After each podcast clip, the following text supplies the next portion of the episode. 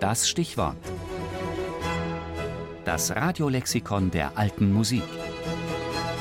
Jeden Sonntag im Tafelkonfekt. Lydisch.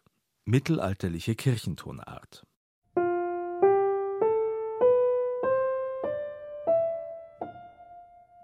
Die lydische Tonleiter. Das Lydische eine der Kirchentonarten, einer der Modi, die im Mittelalter in Anlehnung an das griechisch-antike Tonsystem entstanden. Jeder dieser Modi ist ganz individuell charakterisiert. Ein gregorianischer Gesang im lydischen Modus hört sich beispielsweise so an.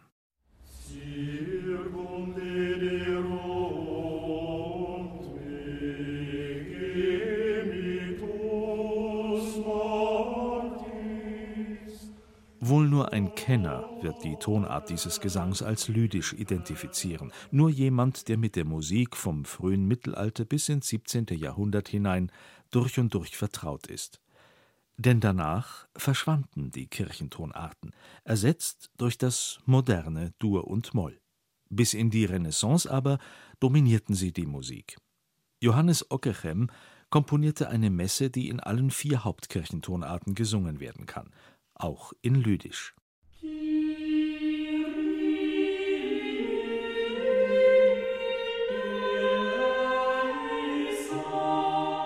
Was macht nun das Lydische aus?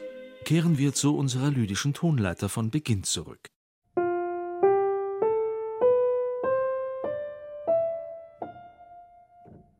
Eine herkömmliche Dur-Tonleiter klingt im Vergleich fast genauso.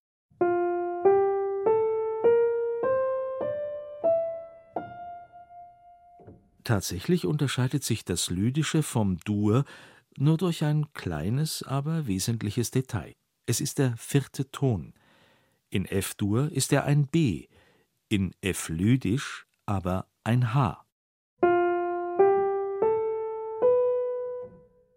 Anders als im Dur bildet dieser vierte Ton im Lydischen zum Grundton keine reine Quarte, sondern eine übermäßige, einen Tritonus.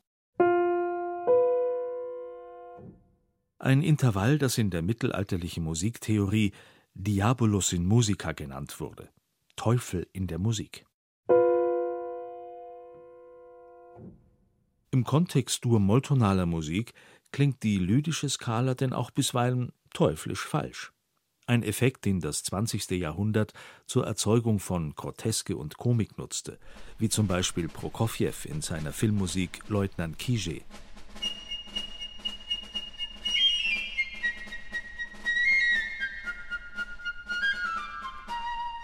Im 20. Jahrhundert schien sich das Potenzial der Dur-Moll-Tonalität, die seit Bach die Musik bestimmt hatte, gänzlich erschöpft zu haben. Just zu dieser Zeit erwies sich der Rückgriff auf die alten Kirchentonarten als eine vitale, erneuernde Kraft. Auch der Jazz, die Rock- und Popmusik sollte auf die Modi später zurückgreifen. Doch auch schon lange vor all dem hatte sich Beethoven das Alte zunutze gemacht. Das Adagio seines Streichquartetts Opus 132 ist überschrieben mit Heiliger Dankgesang eines Genesenen an die Gottheit in der lydischen Tonart. Und Anton Bruckner komponierte in dieser Tonart eine seiner schönsten Motetten, Os Justi, in F lydisch, quälend schön, himmlisch entrückt, zeitlos.